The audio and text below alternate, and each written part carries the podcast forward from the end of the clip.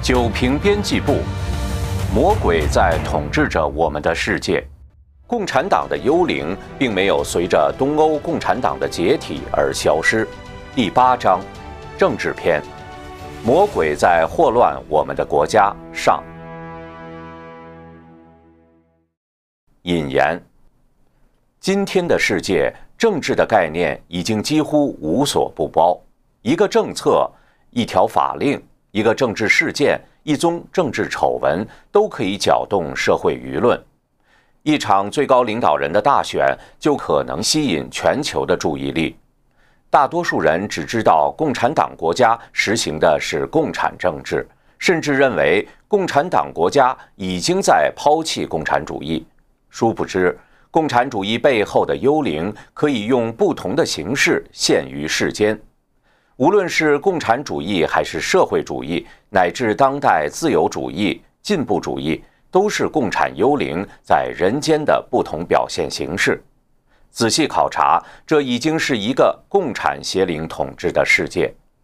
表面上看，自由世界对共产主义之害认识得很清楚。然而，在共产党宣言发表一百七十多年后的今天，无论有意还是无意。各国政府却普遍采用了马克思的主张，甚至有过之而无不及，令人触目惊心。作为自由世界抵抗共产主义的灯塔，把共产主义视为邪恶的美国，在2016年总统大选中第一次出现了公开表态为社会主义者的总统候选人，并距问鼎总统宝座仅半步之遥。而在被调查的年轻人中，竟然有近半数人对社会主义有好感。在欧洲，社会主义早已大行其道。欧洲的一位政治人物说：“现在社会主义结合了民主、法治以及福利国家制度，而且我觉得欧洲的绝大部分民众都支持这些东西。”如果英国的托利党人胆敢触动英国的全民医疗保健制度，肯定会落得斩首的下场。在共产国家，邪灵直接掌控国家政权，利用政府机器暴力杀戮人民，强力摧毁传统文化，败坏世人道德，迫害政教修炼者，以最终达到其毁灭人类的终极目的。东欧共产主义政权虽然解体，但共产主义思想并未肃清。在几十年冷战对抗、间谍破坏、共产主义思想意识渗透之后，共产邪灵实质上猖獗于整个欧洲。在西方，共产邪灵想直接掌控国家政权的企图虽然没能得逞，但是他想方设法用各种手段掌控国家政权。积极推动改头换面的社会主义政策，变异法律，鼓动暴力，变异道德，搞乱社会，以最终磨变西方世界，达成毁灭人类的终极目的。基于美国在自由社会的重要性，本章在展开论述中将以美国为重点。一，共产主义政治是毁灭人类的快捷方式。共产主义政治并不限于共产党国家的政治。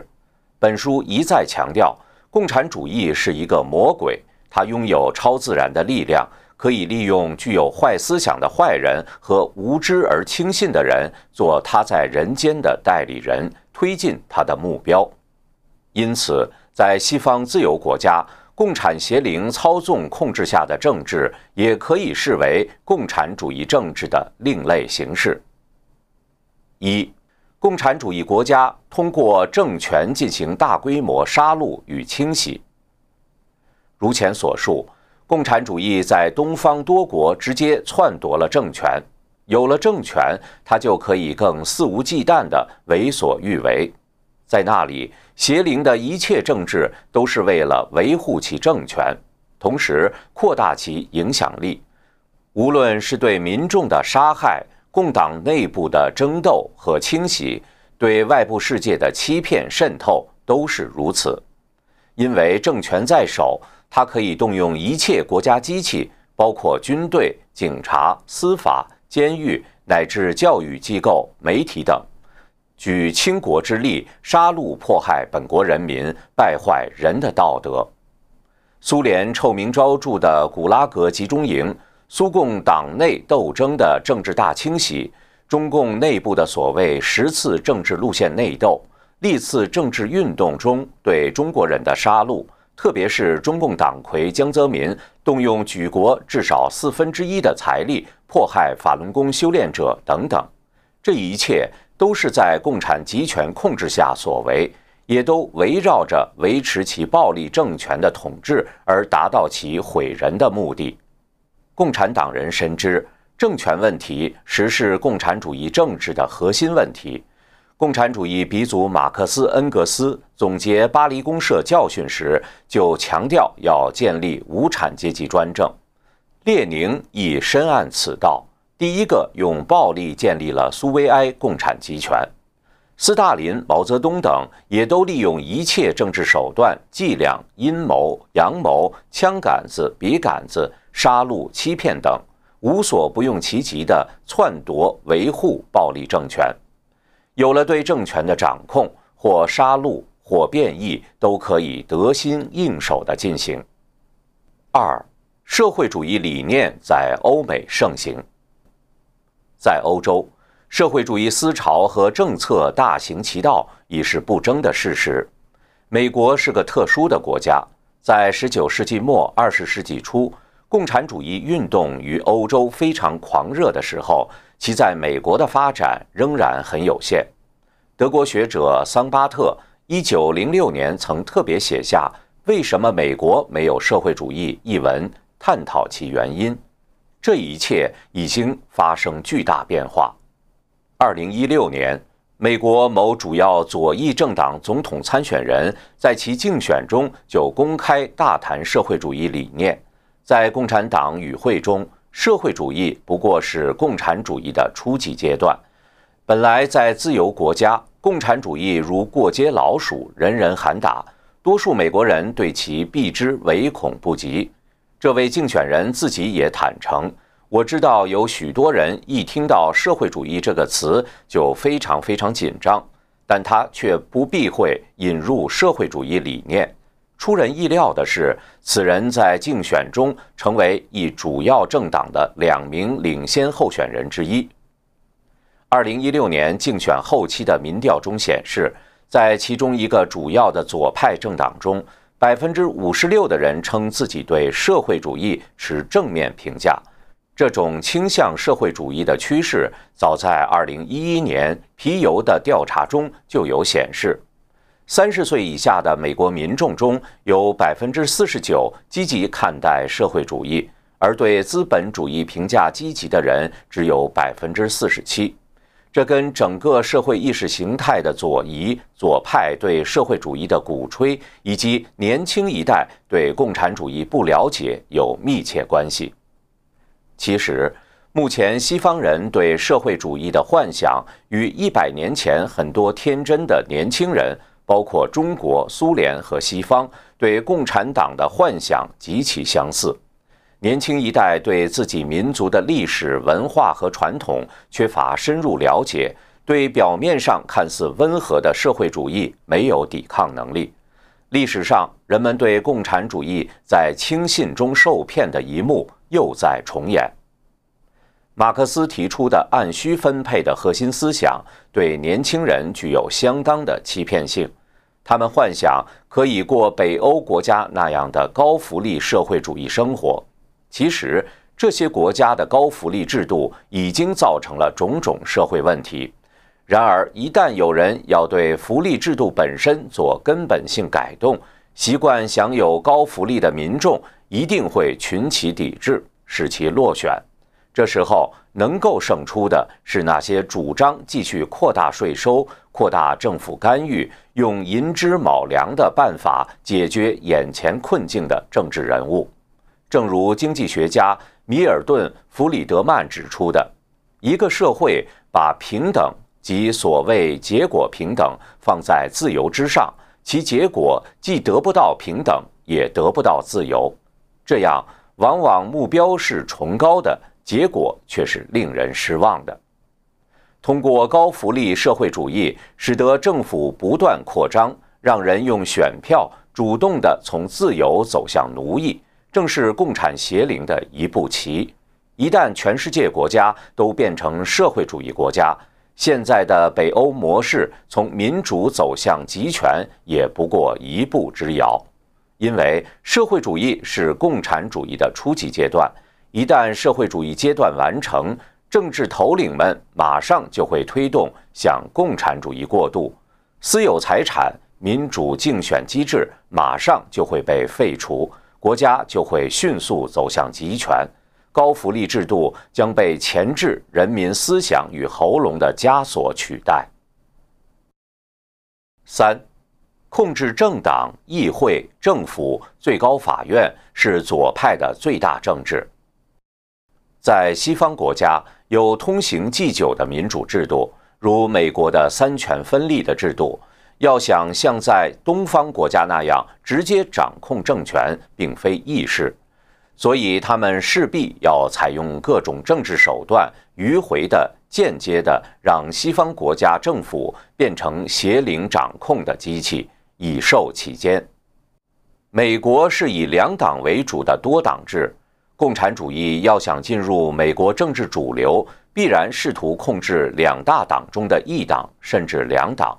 控制政党之后，下一步就是控制越来越多的议会席位，让自己的候选人占据政府或者法院里的关键职位。从美国被共产邪灵渗透的情况，人们可以看到事情的严重性。在美国，左派党一直挑动低收入群体与高收入群体的对立，以争取选票，也同时着手争取越来越多的移民及所谓弱势群体，如同性恋、妇女、少数族裔等，让他们成为左派党稳固的票仓。为了赢得这些选票，他们鼓吹共产主义理念，抛弃做人的底线，放弃神为人定下的道德规范，极尽讨好之能事，甚至包庇犯罪的非法移民，好让他们为左派党站台投票。一位一向支持左派主要政党的亿万富翁，斥巨资赞助左派候选人竞选美国总统及重要公职。想办法把更多左派党人士送入华盛顿，掌控国家机构及权力。由于各州州务卿负责选举相关事务，在选举发生争议时，州务卿的决定具有举足轻重的作用，往往可以四两拨千斤，造成一锤定音的效果。因此，该人大力支持各州州务卿的竞选。有非法移民在美国犯罪后。还有某些左派官员为他们开脱，庇护城市也让他们难以被制裁。前任左派总统当政时，曾试图让五百万非法移民身份合法化，最后其提案被最高法院搁置而未得逞。左派政党力争让非法移民也可以投票，其动机未必是为了非法移民或社会大众的利益。而是为该党争取更多的票源。美国东部一城市于二零一七年九月十二日就非公民参与地区选举投票的议案进行投票，投票结果为四比三。虽然没有达到通过需要的六票，但是这个议案对美国未来走向带来的潜在效应引起了媒体的广泛关注。议案指出。不仅公民能参加地区投票，绿卡持有者、学生签证者、工作签证者，甚至无证居民都可以参加投票。为了拉选票、控制政权，左派党在共产邪灵的控制下不择手段，令人对美国的未来充满忧心。四，左派政党掌权后推行社会主义及变异政策。学者研究发现，前任左派政府被共产主义者和社会主义者严重渗透，支持前任总统的团体中有很多都和社会主义组织有千丝万缕的联系。前任左派总统是新马克思主义者索尔阿林斯基的弟子，他上台后任用毛派智囊，大搞全民健保，甚至不加入还要罚款，同时颁布法令让大麻合法化、同性恋合法化、变性人可以参军等等。在左派掌控的加州州议会，有的左派议员试图取消共产主义者不能参政的禁令，后来在越南裔的强烈反对下撤回。该届政府制定的某些政策甚至败坏人伦。二零一六年，时任总统签署的跨性别厕所令，就是允许跨性别者按照自我认同随意进入相应性别的厕所，即使一个人的性征是男的。但只要他自称认为自己是女人，就可以进入女厕所，而且这个跨性别厕所令推行到全国所有的公立学校，拒绝的州将被停止许多联邦拨款。二，邪教的政教合一是共产主义政治的特点。人类社会几千年来，国家的政治体制主要是君主制。在君主制的漫长岁月里，神给了君主在人间治理的权柄，君权神授，皇帝或国王成为沟通人与神之间的神圣角色。现在，世界许多国家都在实行民主制，民主实际上并不完全就是民众做主，而是民众选出一个人来替自己做主，比如大家选出了总统。这个过程是个民主的过程，但一旦选出来，总统就有权来替民众做很多决定，包括政治、经济、军事、外交等等。民主并不能保证好人当选。当社会道德普遍下滑的时候，被大多数人推选上去的人，很可能是善于吹嘘、煽动、钻营的人，是坏人，而不是好人。这对社会只会造成更大的伤害。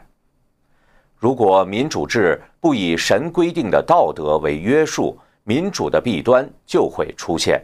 走向被煽动和操纵的暴民政治，使社会走向分裂和动荡。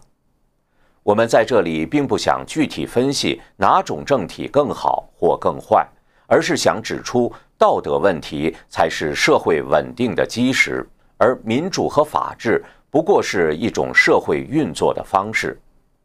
一，中共的邪教政教合一。受共产主义指导的中共政权实行的是一种邪教的政教合一政体，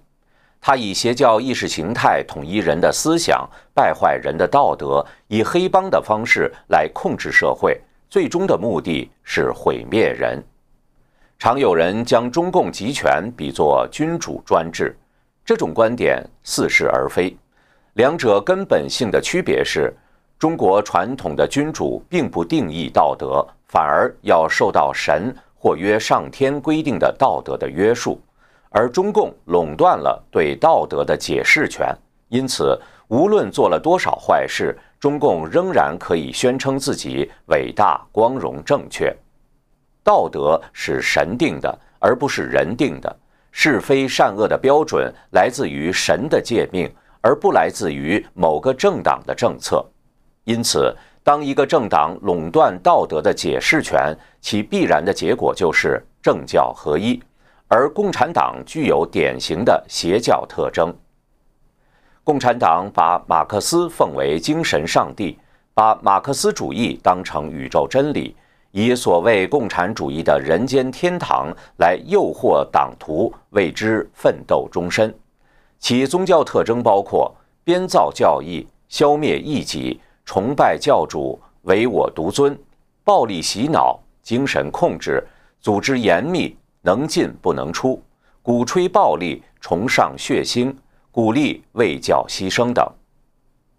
共产国家的领导人有着个人崇拜的传统。从列宁、斯大林、毛泽东、金日成等都是如此，他们是各国共产邪教的教主，拥有不容置疑的道德解释权。无论他们是杀人还是撒谎，都仍然是对的，因为他们可以解释说其出发点是为了一个崇高的目的，亦或高深莫测地说是在下很大一盘棋。在这样的国度里生活的国民，被迫放弃自己的道德判断，被迫跟着党说谎作恶，心灵精神上饱受摧残。传统政教教人向善，共产邪教则恰恰相反，它是建立在仇恨的基础上的。虽然共产党也谈到爱，但这个爱也是建立在恨的基础上的。譬如，无产者之所以有阶级友爱，那是因为他们面对着共同的敌人——资本家。在中国，表现爱国的方式是恨美国、恨法国、恨日本。恨韩国，恨台湾，恨海外那些一心为国但却批评共产邪党的人。二，自由主义与进步主义的宗教特征。自由主义和进步主义目前成为了西方政治正确的标准，其实已经被推上了宗教的位置。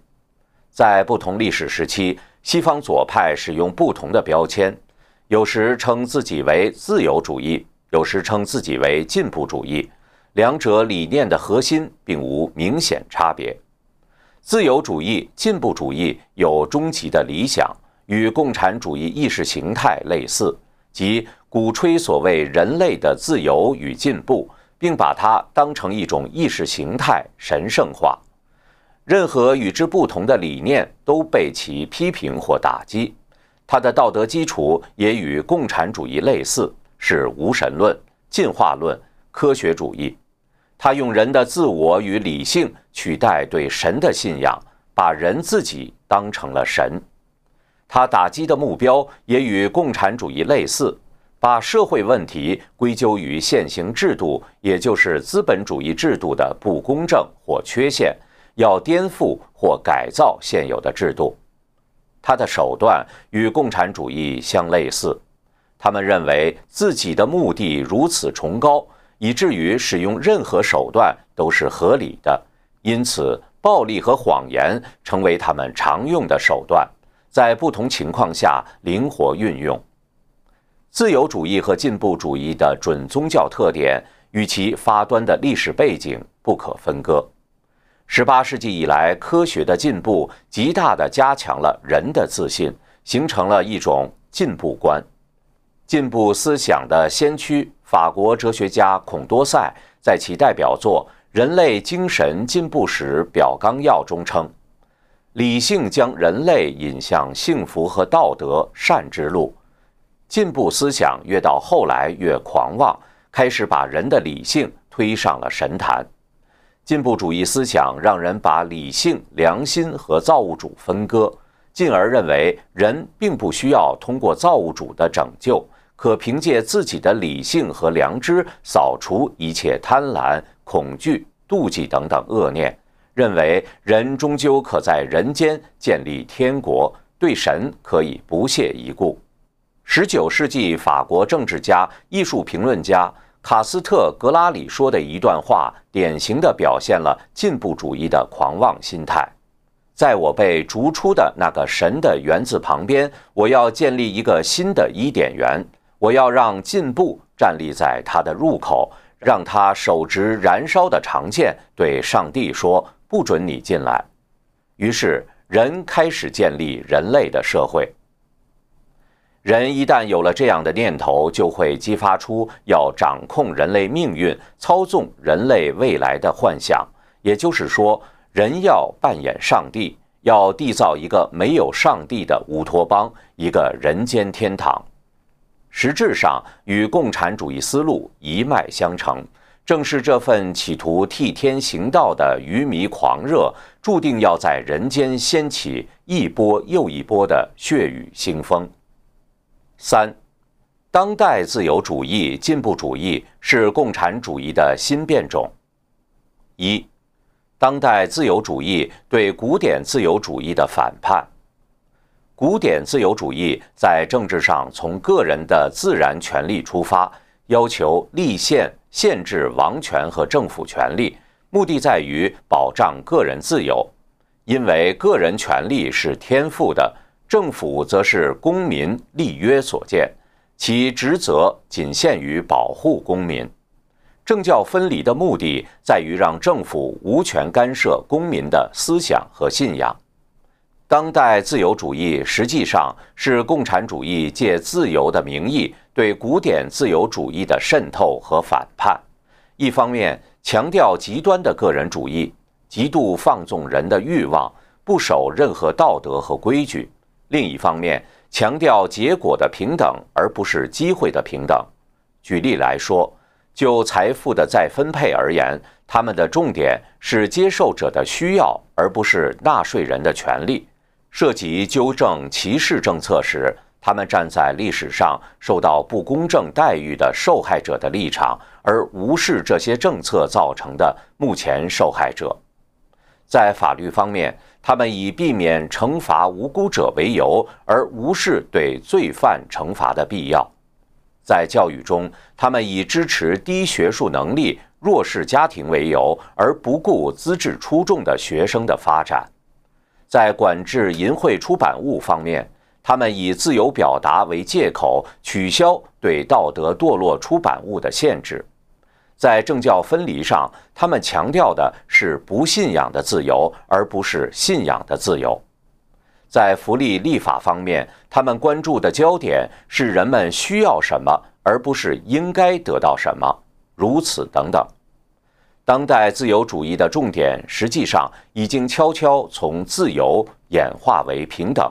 但却不愿改称平等主义，因为这样马上就会被人识别出其共产主义实质。古典自由主义的宽容本是一种美德，但共产邪灵利用当代自由主义，把宽容作为实现其变异道德的手段。从古典自由主义先驱洛克。在《论宗教宽容》中，对宗教宽容和政教分离概念的论述可以看出，宽容的主体主要是指掌握强制政权的政府宽容对待个人信仰。对于每个人所信仰的通往天国的真理之路，其正确与谬误的裁决权在于神。人的灵魂属于自己掌管，政府不能用强制手段去逼迫人信仰。或不信仰什么，当代自由主义忘却了宽容的真正目的，把宽容等同于不做价值评判，由此发展出所谓价值中立的政治概念，也就是对所有价值不做评判，一视同仁。价值中立其实就是没有价值，把坏与好、罪恶与美德混为一谈。这实际上就是对普世价值的否定和颠覆。他用美丽的词语给魔鬼开了一扇门，打着自由的旗号，把反道德和反传统的行为合理化。同性恋的标志彩虹旗就是这种所谓价值中立的写照。如果正义的力量和声音介入，当代自由主义就用危害个人自由、平等。歧视弱势群体等等借口进行反击，当代自由主义荒谬到连性别都混淆不清。二零零三年，加州通过了 AB 一九六法案，任何一个商业雇主或非营利机构拒绝雇佣变性人或者异性装扮者，可以被罚款，最高为十五万美元。州参议院不但通过，而且将性别定义为。自我性别认定表现或者行为，不管其表现和行为是不是和该人在出生时的性别相一致。二，进步主义的核心是变异道德。当代进步主义思想是达尔文进化论在社会领域的直接运用，其后果是以进步的名义造成传统道德不断偏移并发生变异。人类在传统价值观的指导下，运用自己的理智，通过努力改善自身的境遇，同时使社会越来越富裕文明，这本来无可厚非。十九世纪末、二十世纪初，美国曾经出现过进步时代，政府的某些改革举措纠正了经济和社会发展过程中的弊端，具有正面的意义。共产主义入侵美国之后，绑架了“进步”一词，也绑架了进步主义这个概念，强行向里面注入了共产主义的邪恶内涵。它催生了大萧条之后的新政。经过二十世纪六十年代的民权运动、反文化运动、女权运动、环保运动等等，直到今天，让美国社会发生了巨大的变化。当代进步主义的本质是不认同神留下的传统社会秩序和价值观。传统的道德中，善恶是非的衡量标准来自于神。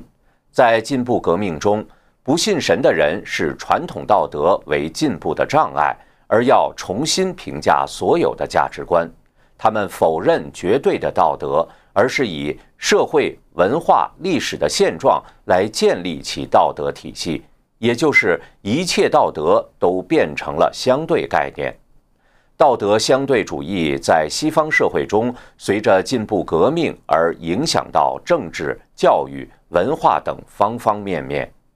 马克思主义是道德相对主义的典型，认为符合了无产阶级利益，实质是统治阶级的，就是道德的；反之就是不道德的。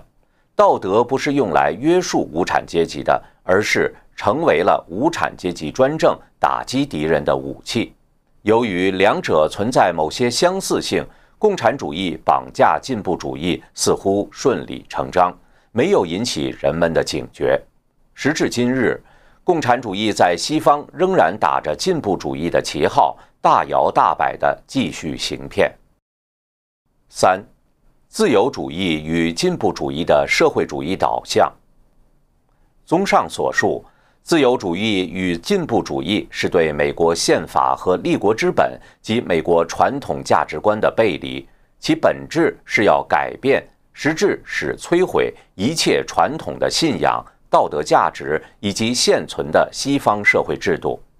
进步革命在西方的目标与后果，就是在资本主义社会里从内部来实现社会主义、共产主义。共产党宣言中，马克思列出了消灭资本主义的十大举措。我们看到，在进步主义的旗帜下，这些举措在美国都已经一定程度的实现了。不妨列举如下。剥夺地产，把地租用于国家支出，征收高额累进税，废除继承权。美国一九一六年开征遗产税。通过拥有国家资本和独享垄断权的国家银行，把信贷集中在国家手里。一九一三年成立了美国联邦储备体系，也就是中央银行。把全部运输业集中在国家手里。美国有各种监管机构，有国有邮局和国营的铁路。实行普遍劳动义务制，成立产业军。一九三五年，美国成立了社会保障局，还有劳工部。平权法案要求妇女可以从事与男人一样的工作，包括当兵。对所有儿童实行公共的和免费的教育。人追求美好和进步并不为过，但当那些主义变成一种政治思潮，取代排斥传统道德与信仰的时候，就成了共产邪灵在背后操纵人、引领人走向堕落和灭亡之深渊的工具。三，煽动仇恨。挑起斗争是共产主义政治的必然选择。本书开宗明义指出，共产主义的本质是邪灵，它主要是由恨构成的，这就决定了共产主义政治的一个重要特点：播撒仇恨，挑起斗争，在煽动仇恨过程中败坏人类道德，与此同时造成人群撕裂。共产主义政治力量则趁机夺权，建立集权统治，煽动人们互相斗争，是共产主义夺权的主要手段。共产主义政治的核心是划分人群，然后挑起仇恨，制造矛盾。毛泽东选集第一卷中的《中国社会各阶级的分析》，一九二五年开篇即写道：“谁是我们的敌人？谁是我们的朋友？”这个问题是革命的首要问题。把本来不存在阶级对立的地方，硬是分出对立的阶级，然后挑动他们之间的互相斗争，这是共产党夺权的法宝之一。共产主义挑起斗争的主要方式是。片面放大各种各样的因人心败坏而造成的社会问题，并表明这些问题的根本原因不是人的道德问题，而是这个社会体制生病了。生病的原因是存在着某种压迫，人们必须找到这个压迫者，并与之斗争，从而解决社会问题。共产主义政治挑动的仇恨斗争不限于资本家和工人之间。古巴共产主义头目卡斯特罗为古巴人指出了人民公敌富尔亨西奥·巴蒂斯塔及其支持者的腐败，以及大众职员主的压迫是一切不公之源。共产主义许诺推翻他们的压迫，就可以建立公平社会，从而挑起了古巴人和古巴人之间的仇恨斗争，为共产集权铺路。在中国，毛泽东的发明是向农民许诺分田地，向工人许诺做工厂主人，向知识分子许诺自由、和平、民主，让农民和地主、工人和资本家、知识分子和国民政府斗得你死我活，共产党趁乱夺权。在阿尔及利亚，共产主义头目本贝拉发现挑起宗教争端、民族仇恨。是获取共产政权的捷径，因而掀起穆斯林和基督教徒、阿拉伯人和法国人之间的仇杀。贝拉则由此建立了共产政权。对于美国这样的国家，国父们以宪法立国，每个公民都效忠于宪法，社会通过家庭、教会、社区结成强韧的纽带，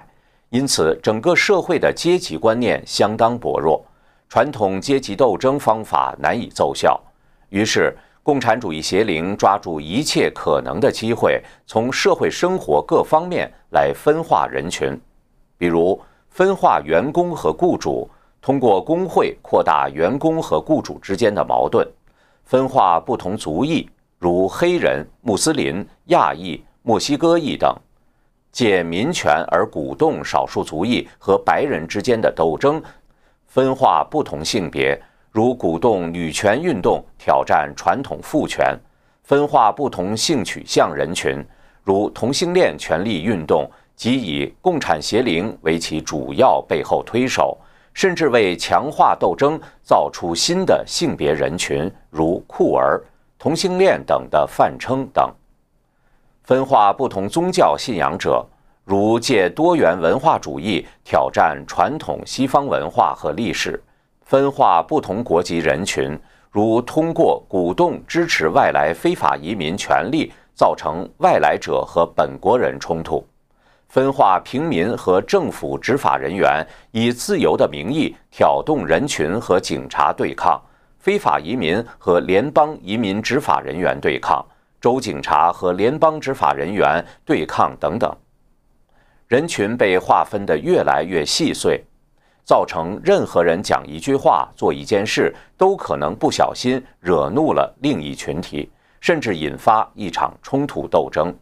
把斗争变成社会常态，把仇恨播撒入每个人的心中。这正是共产主义的险恶用心。分化人群、挑起仇恨是同步进行的。列宁早就写道。对那些反对我们的人，我们应当而且必须通过语言，在大众心目中播撒仇恨、反叛和蔑视。共产邪灵在现代西方的政治手段，就是抓住一切机会，通过各种各样形式的社会正义，渲染和煽动仇恨，并使冲突不断放大升级。一九三五年，美国纽约哈莱姆黑人区发生骚乱。起因是社区误传一个黑人小孩偷盗商店的东西被打死，美国共产党马上利用这件事情组织黑人民众进行大规模抗议示威活动。当时在华盛顿 D.C. 组织大规模抗议的美国共产党员伦纳德·派特森，在退出美国共产党之后，披露了自己当年受命组织抗议的经历。一九三一年的斯考特·伯罗男孩案中，九名黑人男孩被控强奸两位白人女子，此案引发美国黑人和白人之间的严重对立。美国共产党马上大肆鼓噪黑人抗议，利用此案扮演为黑人主持公道的角色，吸引了一大批追随者，包括后来成为一左派总统导师的弗兰克·马歇尔·戴维斯。便是因此而加入共产党的。美国学者保罗·坎格博士指出，在这场案件中，美国共产党的目的不仅仅是吸引大批美国黑人以及各种自由主义者、进步主义者和形形色色的社会正义斗士加入共产党，更重要的是借此把美国丑化成一个不公正的种族歧视的国家。宣称类似这样的案件遍地都是，只有共产主义和极左派的理想主义才能够把美国从邪恶和人民被压迫的病态系统中拯救出来。当代美国的每次大规模社会冲突骚乱中，都少不了共产主义团体在其中煽风点火。一九九二年，洛杉矶黑人罗德尼金因酒驾被白人警察抓捕中遭到殴打的录像在电视新闻中公布。案件判决后，原本和平的抗议人群正要散去时，突然有人用金属广告牌砸向一辆过路的汽车，于是抗议迅速升级为一场大规模的烧、砸、抢骚乱。洛杉矶县警长在被问到共产党党徒在骚乱中的参与时说：“毫无疑问，这帮人在其中烧、砸、抢。骚乱数天中，校园和街上到处是美国革命共产党、社会主义工人党、进步劳动党、美国共产党等各种共产主义团体派发的传单，其中一张写道：‘为金的判决复仇。’”战士们把枪口调转过来，士兵和工人联合起来。一位洛杉矶警察透露，在判决宣布之前，这些混蛋们就在发传单了。列宁早就指示共产党徒：骚乱、抗议、街头战斗、独立的革命队伍，这是大众起义的发展阶段。前文提到的前美共党员派特森也披露，共产党徒如何专门受训，按照列宁指示的方法，在冲突中煽风点火，把抗议变成暴力骚乱，最后发展到街头战斗，甚至在没有冲突的情况下，不惜故意制造冲突。今天，西方社会煽动骚乱、暴力的形形色色的组织，可能自称团结一致。安提法终结父权制，黑人的命也是命，拒绝法西斯主义等等。尽管名称不同，其实都是共产党徒或者共产主义同路人。激进暴力的组织安提法由各类共产主义变种组织或共产党同路人组成，如无政府主义者、社会主义者、共产主义者和自由主义、社会民主主义等等。拒绝法西斯主义是美国革命共产党主席创立，他实际上是个左派激进组织，组织了多次大规模抗议活动，目的是推翻2016年总统选举结果。他们打着言论自由的旗号，在西方社会不断挑动各种冲突斗争。要想理解他们的真实宗旨，只要看一看。一九五六年国会报告披露的美国共产党给其成员发出的指示就一目了然：前线的组织必须持续羞辱、抹黑、贬低、批评我们的人。如果反对者太麻烦，给他们贴上法西斯或者纳粹或者反犹太标签，不断把反对者和臭名昭著的标签联系起来，经过不断的足够重复。这种联系就成为大众心目中的事实。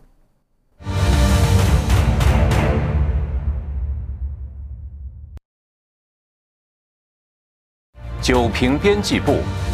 魔鬼在统治着我们的世界。共产党的幽灵并没有随着东欧共产党的解体而消失。第八章，政治篇：魔鬼在祸乱我们的国家。下。四，暴力和谎言是共产主义政治的最重要手段。在共产党的教义里，为了共产主义这样一个崇高的目标，任何手段都不过分。共产党公开宣称。要把暴力和谎言作为取得世界和统治世界的工具。从第一个共产政权苏俄出现到今天，在短短一个世纪的时间里，共产主义造成了上亿人的死亡。共产党徒杀人、放火、绑票、欺骗，无所不用其极，邪恶骇人听闻，而且绝大多数当事人毫无悔意。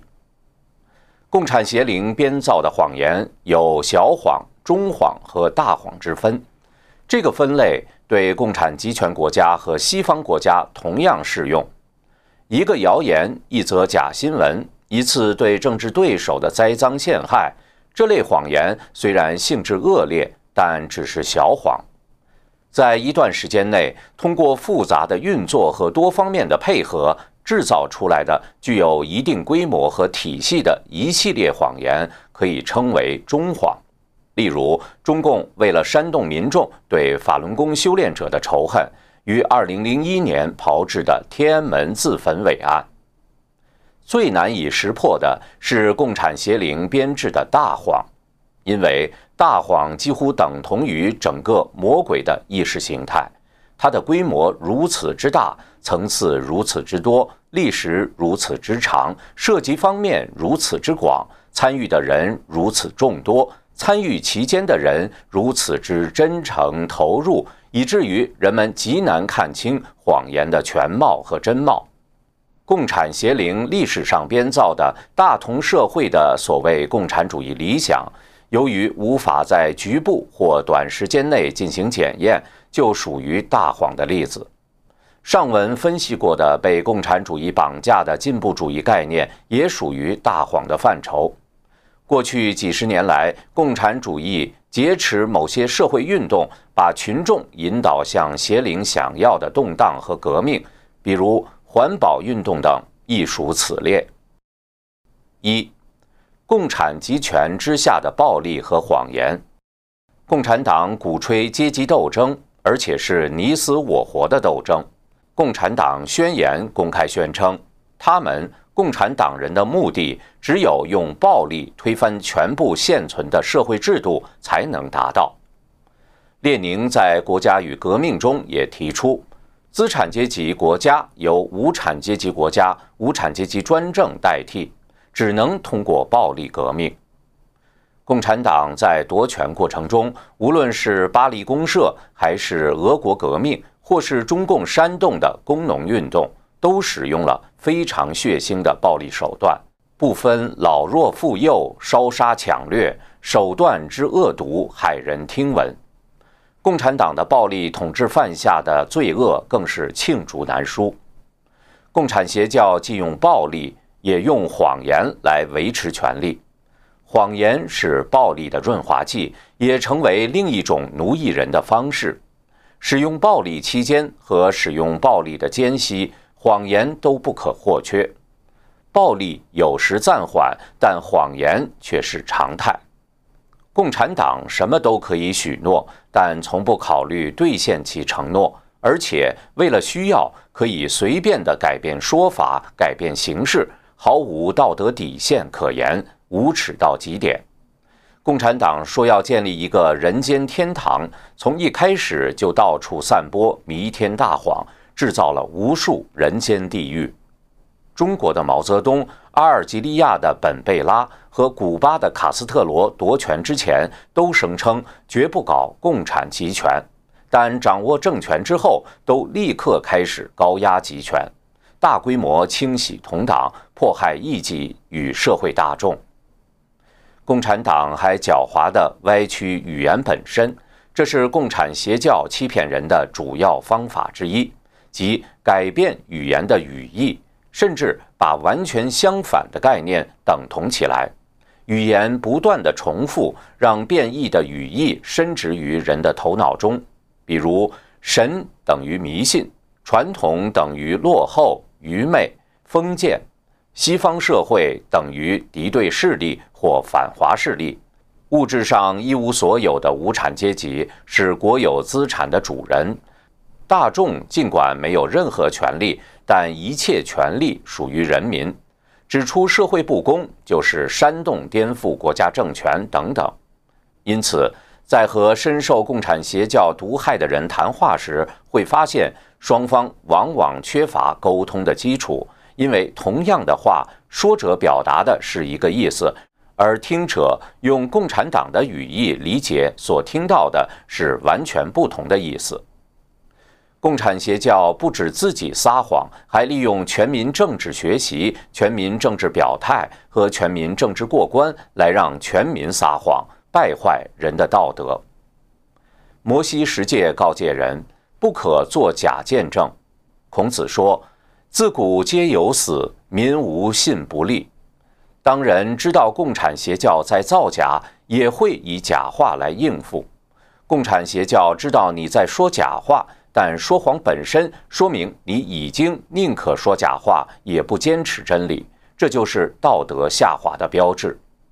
我们多次说过，中共最希望做到的还不只是杀死人的肉体，而是为了让人的道德堕落到地狱中去。至少在这个层面上，中共已经部分达到了他的目的。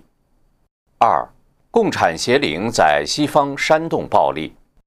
共产邪灵由恨等低层败坏物质构成，它的共产主义理论也带着恨的特点。其宣扬阶级斗争，把问题的根源都归结到传统的社会制度，归结到有钱人对穷人的剥削，煽动穷人对有钱人的妒忌与仇恨，并由此转化为暴力行动。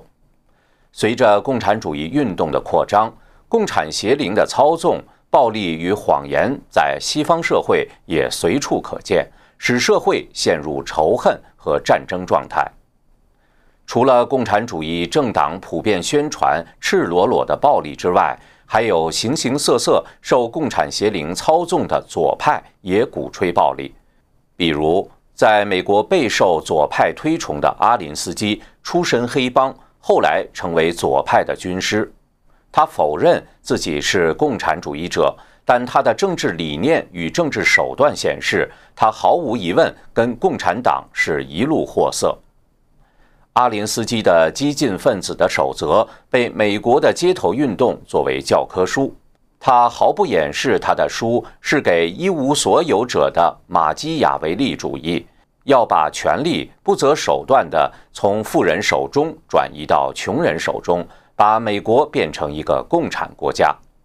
他表面上强调渐进、渗透、辩证的过程，而不是流血的革命，但实质上他对暴力非常欣赏，只不过是使用更隐蔽的方式。美国社会主义组织黑豹党信奉毛主义，以毛泽东的“枪杆子里出政权”为口号。阿林斯基嘲笑说：“当敌人掌握了所有的枪杆子的时候。”再用“枪杆子里出政权”当口号就幼稚了。这时候应该声称相信选票和民主过程，有枪杆子时再用武力不迟。因此，他的主张实质跟中共的韬光养晦、最后亮剑如出一辙。他的一个规则就是鼓动激进派在政治操作中不惜采用各种流氓手段进行恐吓。最后达到搅乱与破坏的目的。深谙阿林斯基的专家大卫·霍洛维茨表示，阿林斯基及其追随者对现行制度毫无幻想，他们清楚地知道自己的目标就是彻底摧毁这个制度，并把这个过程视为一场战争。因此，他们会不择手段，并根据实际的需要来决定何时采用暴力、用何种暴力以及使用何种谎言。在美国社会，可以看到一些政党在打击政敌时不择手段、造假、人身攻击，和共产党很相似，而且常诉诸暴力，暴力倾向越来越强，社会的对立与撕裂也越来越明显。如今，美国左右两大党之间的关系，简直就是当年共产阵营和自由世界的对峙关系，互相之间已经形同水火，势不两立。自从2016年新任总统当选以来，美国发生多起由安提法引发的暴力事端，目标针对新总统的支持者以及其他保守人士，地点在支持新总统的集会上或其他公共场所。安提法阻止人们发言，甚至进行身体的攻击。近年的难民潮给欧洲各国带来诸多社会问题。出于政治正确，支持移民的精英对反对移民政策的普通人也痛加责骂，称之为“痞子”“硕鼠”“无赖”等。二零一七年六月，美国众议院共和党党鞭斯蒂芬·斯卡利斯在打棒球时被另一党派的支持者开枪射击，几乎丧命。一位来自中部的左派政党官员甚至说，他很高兴该人遭枪击。此官员后来被解职。这些暴力冲突的背后都有共产邪灵的因素，并非所有的人都希望出现冲突，但少数起核心作用的共产主义分子打着冠冕堂皇的旗号，就足以掀起轩然大波。受共产邪灵的影响。一些政党与政客弱势时，宣称保护人们的民主权利，遵循民主规则成事；当其势力足够大时，就用各种手段压制持不同意见的人，肆意剥夺别人的民主权利。二零一七年二月，当一名越南裔参议员在美国西部某州州议会批评对一名前反越战参议员的赞誉时，他的麦克风被静音，后来被强行带走。这种情形发展下去，最后必然会导致共产主义式的集权专制。三、共产邪灵谎言笼罩西方政治。共产主义在西方声名狼藉，所以谎言成为共产主义扩张的必然选择。共产主义团体和左派常常打着自由、进步。公众利益的幌子来争取民意支持，实际上是要实施他们推动社会主义的计划。这与共产主义用人间天堂的谎言骗人殊途同归。某些政党制定符合共产主义的政策，却冠以其他名号，无共产主义之名，却行共产主义之实。比如，要搞社会主义的全民健保，不说是社会主义，而是说。公众民意，所有人的医疗，要搞最低工资，不说最低工资，而说基本生活工资。结果，西方政府越来越大，政府对公民生活的干涉越来越多。亲共产主义的政客和团体为了选票做出空洞的许诺，做法与共产党骗取民心非常相似。比如，他们常常承诺给民众提供高福利。甚至许诺要给每个成年人一份工作和一份医疗保险，但这些钱从哪里来？最后的后果会怎样？没人去关心，因为很多人本来也没有想兑现竞选时的承诺。美国西部一位国会议员参选人最近透露，自己曾经加入一左派政党多年，他们包括联邦部长级官员。国会议员、联邦参议员、州议员、市议员等曾经成立了一个政治组织，制定了一个二十五年的计划，想要通过操控不同层次的政府职位，未来竞选总统。他发现，本来宣称要致力于帮助社区处理帮派暴力、青少年辍学、少女怀孕、非法移民。福利不公平等问题的组织，却始终在让那些人依赖于政府。他把这称为奴役制路线。当我对组织中的其他人提出质疑时，他们却反问我三个问题：一，如果所有的问题都解决了，下届候选人还有什么可去解决的呢？二，你知道因为我们需要解决这些问题，有多少资金进入我们城市吗？三，你知道这些问题创造了多少工作机会吗？我当时在想，这些人是在明确告诉我要从社区人们的痛苦中、帮派暴力中、孩子互相残杀等中赚钱。他表示，如果花时间看看该党的投票记录，就能发现，他们想让人们失望、受到压迫、陷入贫困，因为他们可以从中牟利。这促使他后来离开了该党。二零零八年美国总统大选中，一个有四十年历史的自由主义团体——当前社区组织改革协会（简称 ACOR） 被揭露伪造了数千选民登记表。二零零九年，这个团体再次传出轰动全国的丑闻。该团体打着维护正义、捍卫低收入居民权益的口号。以协助低收入人群的医疗、住房、选举等工作的名义，得到巨额政府资助金和联邦纾困款。两位调查者乔装成妓女和皮条客，到 A 控在全国几个大城市的办事处寻求帮助，并秘密录像。录像显示，A 控员工教他们如何用假公司、假身份来开设妓院。教他们如何洗钱、藏现金、躲避搜查，如何向警察撒谎、逃税漏税等。尽管 A 控一再为自己辩解，但因为名声已经太臭，影响太坏，最后丧失经费来源，一年后关门。此外，很多表面看起来相当动人的政治许诺，但最终结果却可能毁了民众的未来。比如哈佛大学两位教授研究发现的颗粒效应，福布斯杂志这样概括颗粒效应：政客或政党通过实施某些政策，扼杀和窒息经济发展，从而使选票向自己一方倾斜，最终取得长期的主导权。与人们的直觉相反，使一个城市更贫穷，反而会把一手制造贫穷的人引向政治成功。具体而言，政客可以通过扭曲的左倾的财政与税收再分配政策和言论，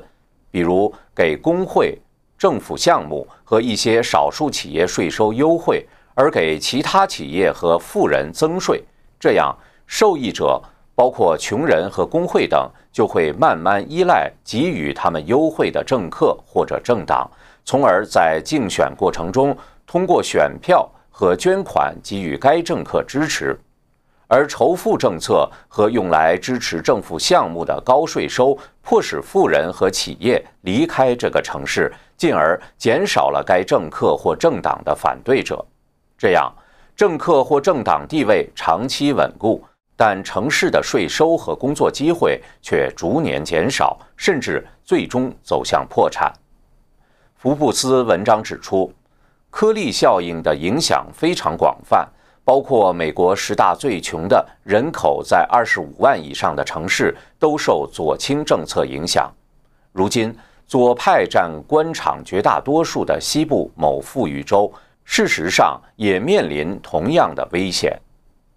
左派还重新定义语言，比如平等，保守主义者认为是机会的平等。然后公平竞争，让强者胜出，而左派则指的是结果的平等，即无论一个人是否努力得到的，都应该和别人一样。保守主义者认为，宽容是对不同信仰、不同意见的包容，在个人利益受到伤害时能够宽和大度，而左派则将宽容理解为对罪恶的容忍。其他对于自由、正义等的理解，双方都存在很大差异。支持同性恋、男女同厕、大麻合法化等败坏人伦的行径，被冠以进步主义的名号，仿佛真是道德的进步。事实却是在破坏神赋予人的一切伦常。这也是左派变异人道德观念的手法，是共产邪灵的目的。过去。人们一直认为美国是自由社会的中间，是反对共产主义的最后堡垒。但当今的人们可以清楚地看到，在美国，高税收、高福利、集体主义、大政府、社会民主、社会公平等等，来自马克思列宁主义、社会主义的左派思想受到推崇并付诸实践，这跟共产邪灵的谎言有很大关系。特别是年轻一代不了解共产国家的残暴历史，一味向往追求一个虚幻的理想，而被改头换面后的变种共产主义所欺骗，在不知不觉中走上被毁的不归路。五，极权主义是共产主义政治的必然结果。共产极权国家对个人生活的全方位控制，这一点已经广为人知。毋庸赘言，非暴力共产主义以渐进的方式不断扩大政府权力，加大对社会生活的控制，最终将走向集权体制。世界上尚未建立共产集权的国家，人们也随时可能失去各种自由，处境十分危险。更为可怕的是，现代极权主义利用科学技术，把对个人的监视和控制。提高到了登峰造极的地步。一，极权主义的实质是取消自由意志，取缔向善的自由。人按照神所确立的传统价值生活，神还引领人发展出基于传统价值的文化。这种文化是连接人与神的重要通道，而在此文化的基础上，派生出一套社会管理方式，也就是政治生活。神给人自由意志和自我管理的选择权，人通过道德自律和自我管理承担家庭责任和社会责任。十九世纪法国著名政治学者托克维尔在考察了美国政治后，对美国的自省、对邪恶的了解、耐心和用非暴力手段解决问题等方面非常赞赏。他认为。美国的伟大在于能够改正自己的错误。共产邪灵要的是集权政治，让人反传统、反道德，扼杀人信神向善之路，让人从神的子民不知不觉地变成魔鬼的子民，听从魔鬼统治。在共产党国家里，政府垄断了一切社会资源，包括经济、教育、媒体等。在此境遇下，事事必须为共产党马首是瞻，协从共产党假恶报的政治。如果有人良心未泯、修心向善，将违背共产党的意识形态和法律政策，成为共产党的敌人；要么沦为在最底层挣扎的贱民，要么干脆就是死路一条。在自由社会中，政府也在向集权化发展。逐渐变成无所不包的大政府，通过国家计划实现中央制定的方向，并控制经济，是集权政治的特征之一。而现在，西方政府通过国家财政、税收、金融等宏观手段干预和控制经济，以实现政府计划的程度越来越强，趋势越来越明显。与此同时，西方政府管理范围扩大。涉及信仰、家庭、教育、经济、文化、能源、交通、通讯、旅行等等，从中央行政权力的扩大到地方政府对居民生活的管制，到浩如烟海的立法以及法院对案件的判决，已经造成政府部门全方位的权力膨胀，对社会的强制也到了空前的地步。比如强制全民购买健康保险，否则将被罚款；政府以公共利益的名义剥夺一部分人的财产和个人权利；集权政府以政治正确为借口剥夺人的言论自由，规定人们哪些话可以说，哪些话不能说。有人公开否定邪恶的政策，被戴上仇恨言论的大帽子；如果有人敢反对政治正确，轻则被孤立，重则被开除或解职，甚至遭到恐吓和人身攻击。用变异的政治标准取代正的道德标准，再用法律、规章和舆论等强制执行，用强大的压力在社会上制造出一种人人自危的恐怖气氛，从而扼杀人的自由意志，取缔天赋的人向善的自由。这是极权主义政治的实质。二，从摇篮到坟墓的福利制度。如今，福利国家政策已经成为全球普遍现象，无论哪个国家、哪个党派，无论是保守主义还是自由主义，在政策方法上没有本质的区别。生活在共产国家的人来到自由世界，都对西方社会的福利待遇印象深刻。从小孩免费教育、医疗保险到养老都有国家资助，认为这里才是真正的共产主义社会。十六世纪法国著名预言家诺查丹马斯曾预言，届时马尔斯将统治世界，说是为让人们过上幸福生活。现在的福利社会，不正是发达资本主义国家里面搞的共产主义那一套东西吗？只是不用暴力革命的方式。人追求美好生活的本身不是过错，但政府高福利背后却隐藏着巨大的问题。天下没有免费的午餐，高福利是以强征税为基础的，而且福利本身就会造成诸多问题。英国法学家迪塞观察到，在一九零八年以前，一个人不论贫富，是否为自己的健康保险，完全是每个人自由定夺的问题。他的选择同他要穿一件黑色上衣还是一件褐色上衣一样，与国家没有任何关系。但是，国民保险法到头来会给国家，也就是给纳税人带来比英国选民们所预料的要沉重的多的责任。失业保险实际上是国家承认自己有责任使每一个人免受失业之苦。国民保险法正符合社会主义的理论。北欧模式的社会主义福利被世界很多国家认可并采纳。曾被认为是社会主义带来繁荣的正面例子，被西方模仿。在北欧，整体税务占 GDP 国内生产总值的比例为世界最高，几个国家都在百分之五十左右。但有论者指出，政府搞的社会主义医疗福利有六个致命问题：无法持续，免费的东西人人都想占便宜多拿，没有奖惩。医疗行业的从业者只要不负法律责任，干多干少报酬都一样，造成政府大量亏损。人们钻制度的漏洞进行偷窃、滥用，并进行地下经济。国家通过医疗制度决定人的生死，官僚制度造成管理混乱。二零一零年，一个叫约拿斯的人在北欧某国的一个急诊室里，不得不自己给流血的伤口缝合。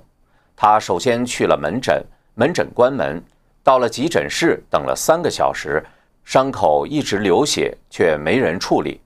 但他对自己采取的不得已的救护举动，最后又被医院工作人员作为犯法而举报。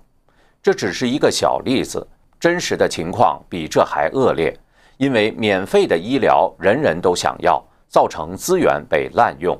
资源有限与免费两者造成大量供求无法匹配，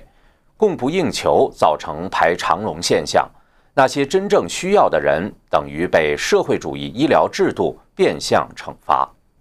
这还不只是效率问题。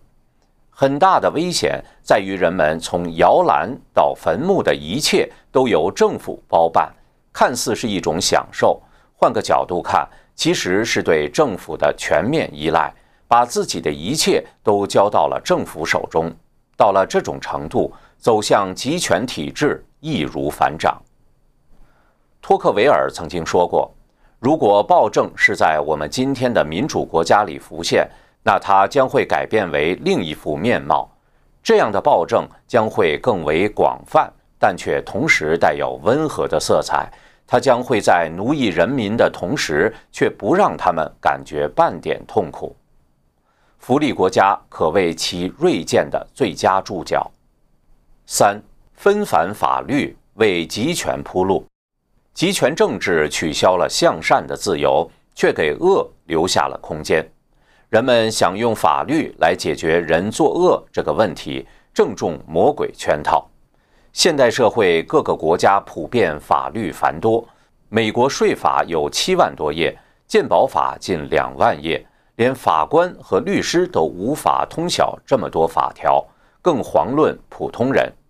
联邦和全国各州市郡县平均每年通过超过四万条新法律，可谓多如牛毛。稍有不慎就触犯法律，轻者罚款，重则坐牢。从钓鱼可以使用什么样的鱼钩，到在公共场合喝汤不许出声，都受法律管制。美国西部某州颁布一项限制耗能的新法，根据新规定，那些达不到严格要求的大屏幕电视将被限制使用，全面禁止使用塑胶袋。有的城市居民在自家后院加个凉棚都要得到政府许可等等。过于繁琐的法律会模糊人的道德观念。由于法律太多，很多法律违背或远离人的道德直觉，造成了现代社会这样一种倾向：即当人们想做一件事时，只问合法与否，而不关心是否合乎道德。长此以往。共产邪灵的代理人要想直接把魔鬼的意识形态制定为法律，将变得更加方便易行。再好的法律，其力量也只是外部的，难以约束人的心灵。老子曰：“法令滋章，盗贼多有。”当恶的力量大行其道时，法律也无能为力。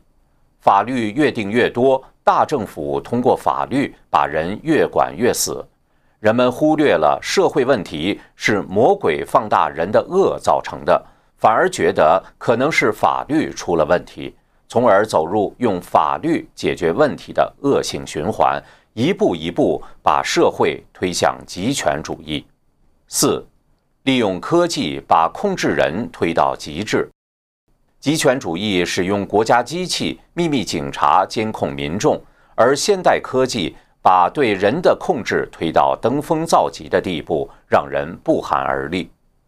商业内幕近日总结了中共监控公民的十个方法：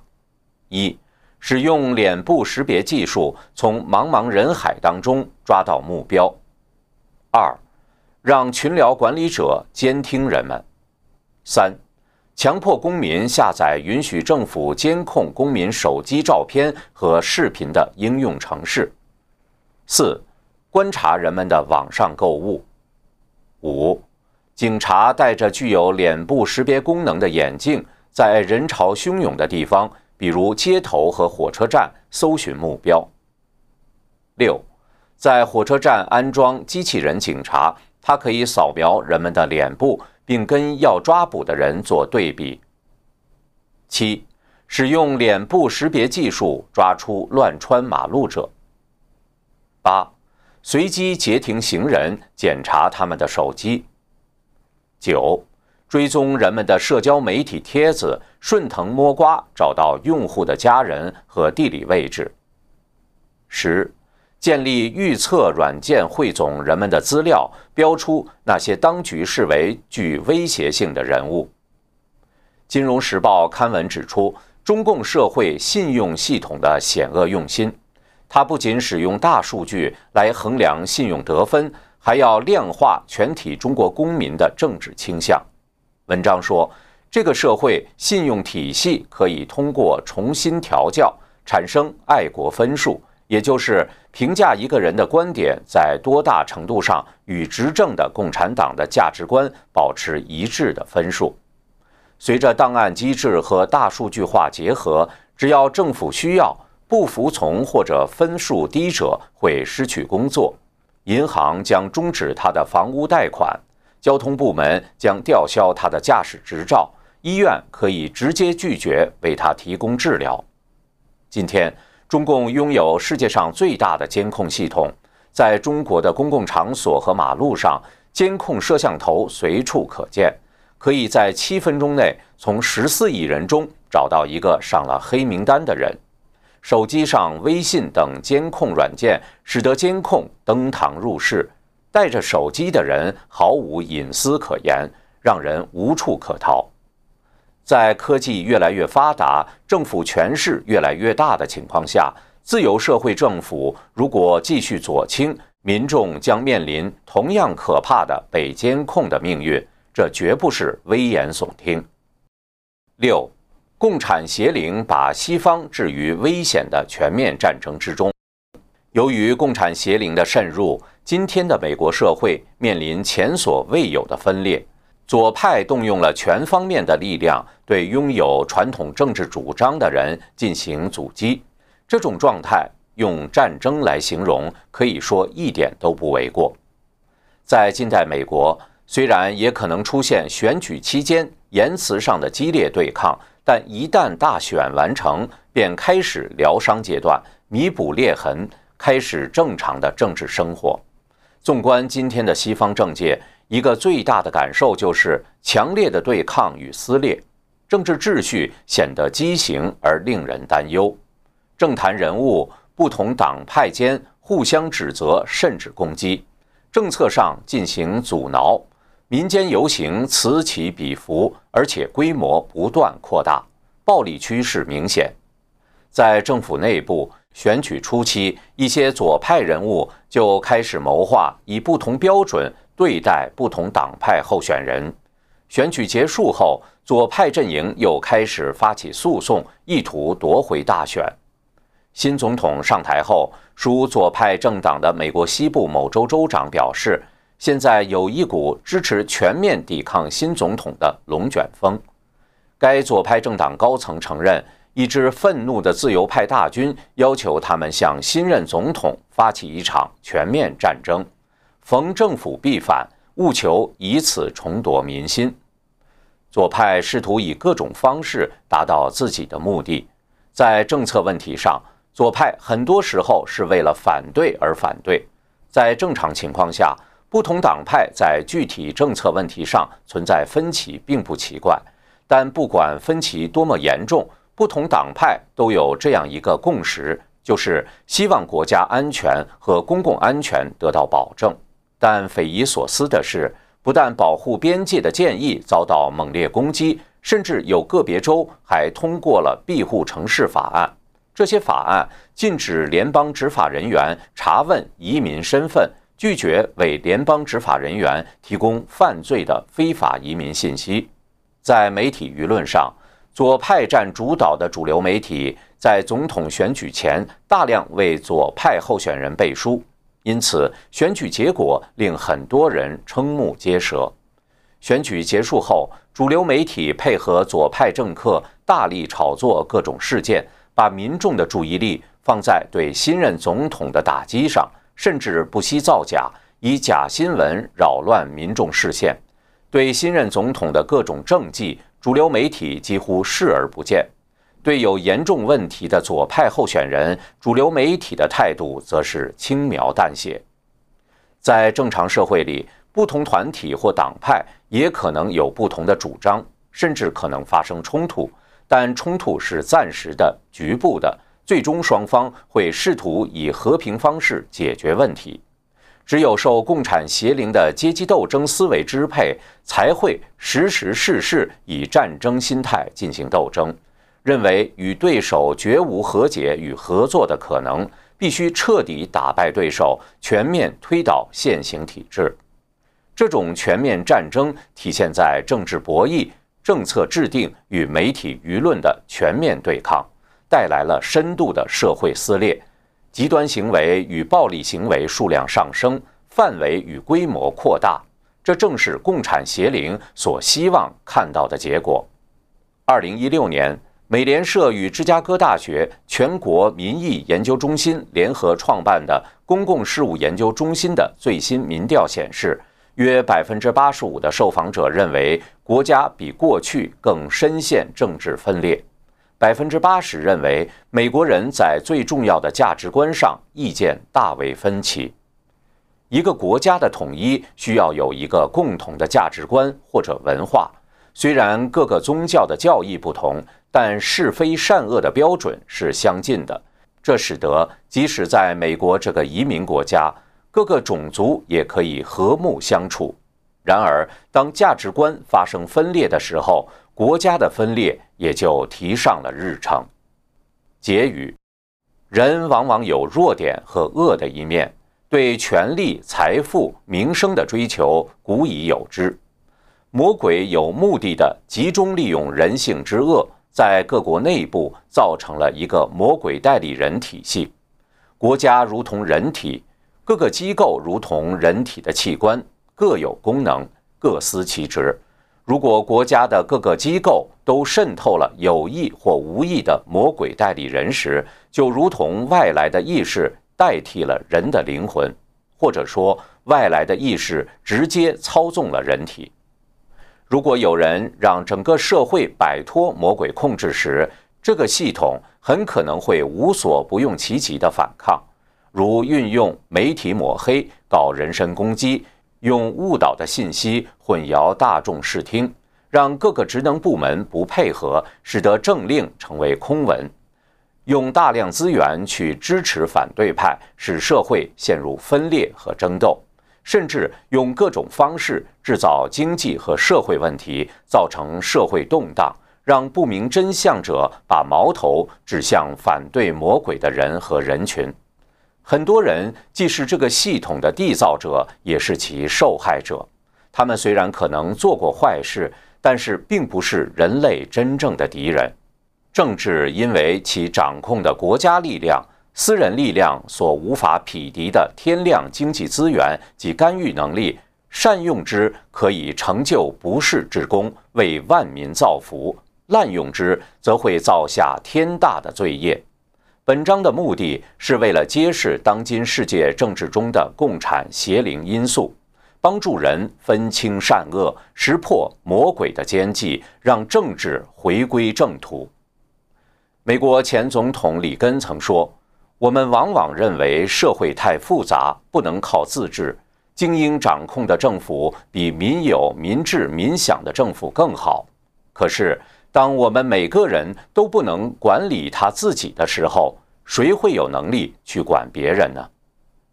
美国总统川普说：“我们崇拜神，而不是崇拜政府。政治的权柄需要回归到以传统价值为基石的正道。人类得到神的佑护，才能不被魔鬼操纵，才能避免走上被奴役与被毁灭之路，才会有真正的出路。”